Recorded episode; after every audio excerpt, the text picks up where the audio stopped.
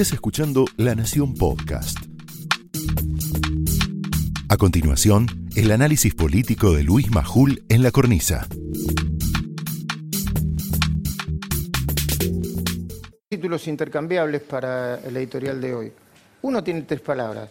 ¿Qué están haciendo? ¿Qué están haciendo?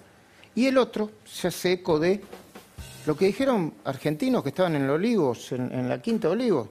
Muy fuerte, de una manera muy sentida. Espero que hayan escuchado. Un cantito de tribuna. El cantito decía, Alberto, cuidado, estamos muy cansados.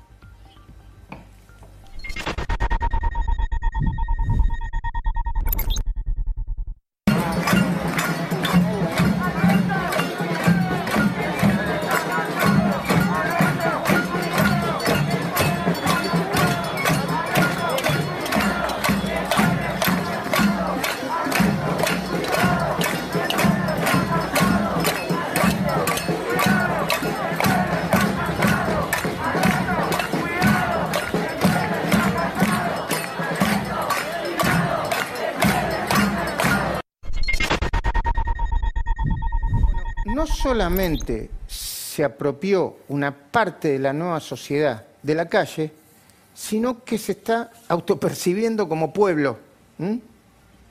El peronismo no es el dueño del pueblo, en todo caso será una parte. Y hay gente que está diciendo, Alberto, cuidado, nosotros, el pueblo, estamos cansados. ¿Qué están haciendo Cristina Fernández y Alberto Fernández? ¿Serán conscientes de que están llevando al país a las puertas del precipicio? Yo cada tanto, cuando me levanto a la mañana, digo, che, ¿serán conscientes? ¿Lo pensarán? ¿Se tendrán a ver, che, estamos metiendo la pata? ¿Se darán cuenta que están metiendo la pata en la mayoría de las decisiones que vienen tomando? Económicas, políticas, judiciales. Vos quizás recién te estés empezando a familiarizar con los nombres de los camaristas. Te los voy a repetir. Leopoldo Bruglia. Ahí está. Pablo Bertuzzi. Ahí está. Germán Castelli. Hablamos con él la semana pasada. Ahí está.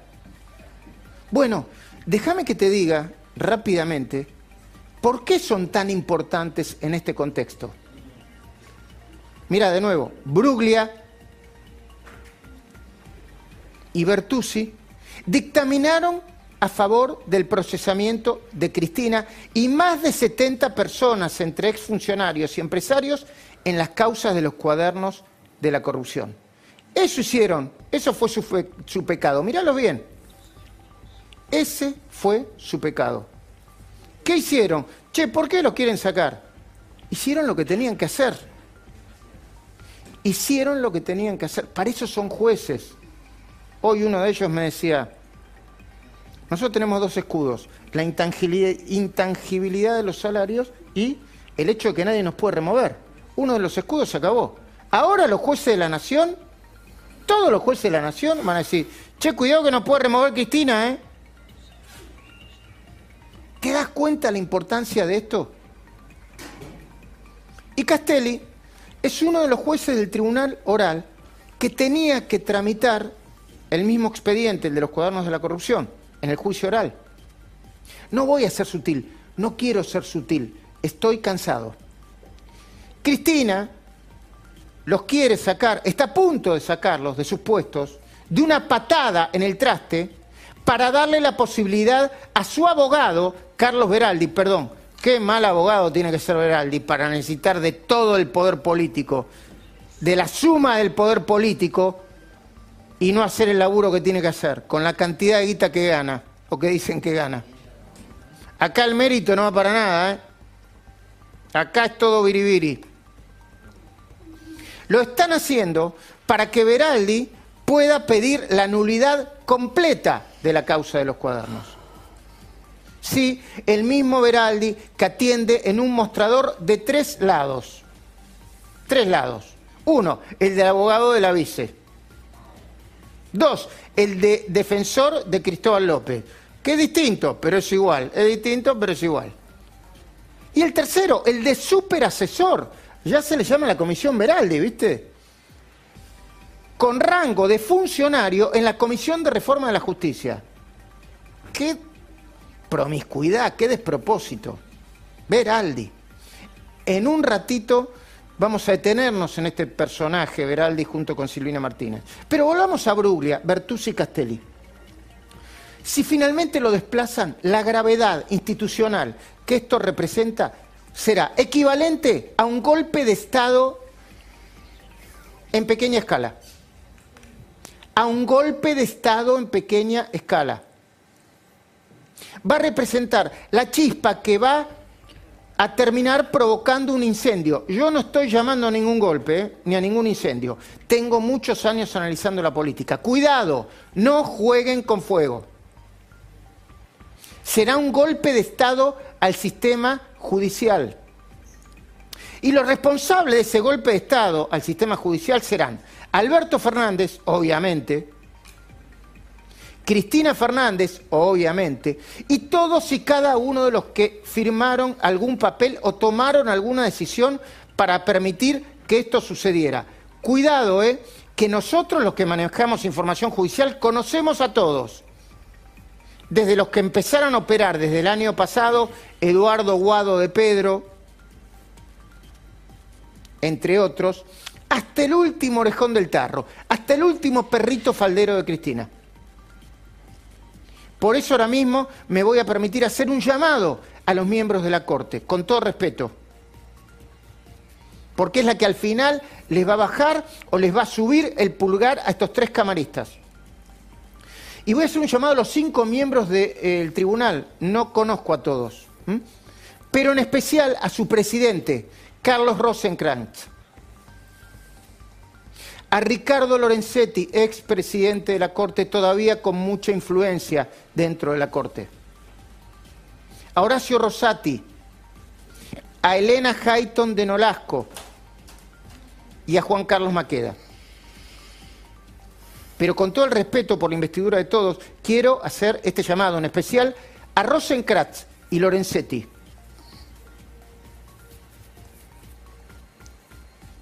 Que uno de los dos tome el teléfono y llame al otro. Con todo respeto, ¿eh? Si puede ser ahora, ahora mismo. Es más, que no se fijen en que a alguien se le caiga el anillo.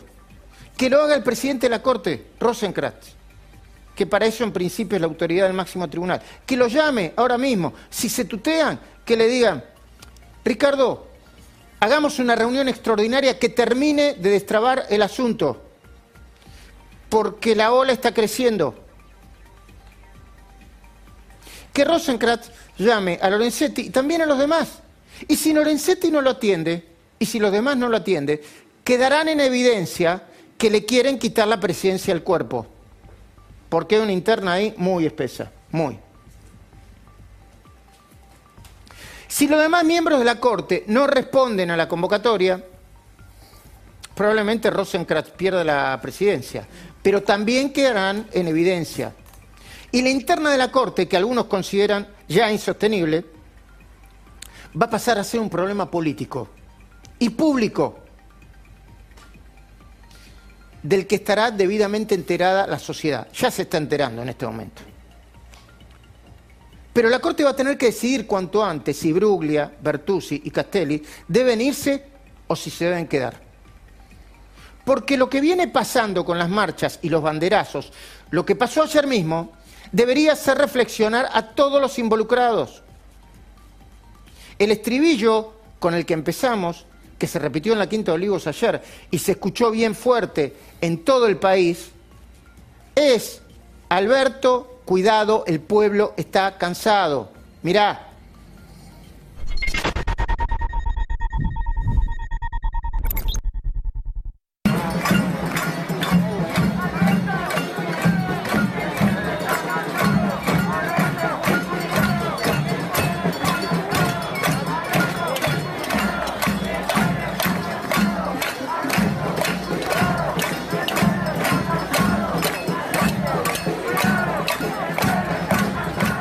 me reía porque me escribía un kirchnerista y me decía, che, qué energía que le ponían al canto. Y si estaban con barbijo.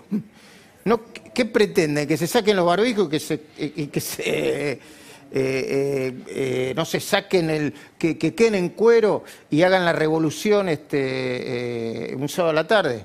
Por favor. Claro que la gente está cansada. Dense cuenta.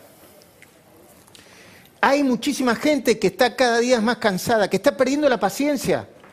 Pero si a Cristina las marchas no le importan, como parece no importarle nada más allá de ella misma, o si Alberto a las manifestaciones populares las subestima o supone que quienes las impulsan y protagonizan son malas personas, mientras que los que se quedan en sus casas son gente de bien, estos banderazos de todas las semanas van a terminar creciendo, hasta poner en duda la capacidad electoral del peronismo de ganar las legislativas del año que viene. ¿eh? Ya están en duda.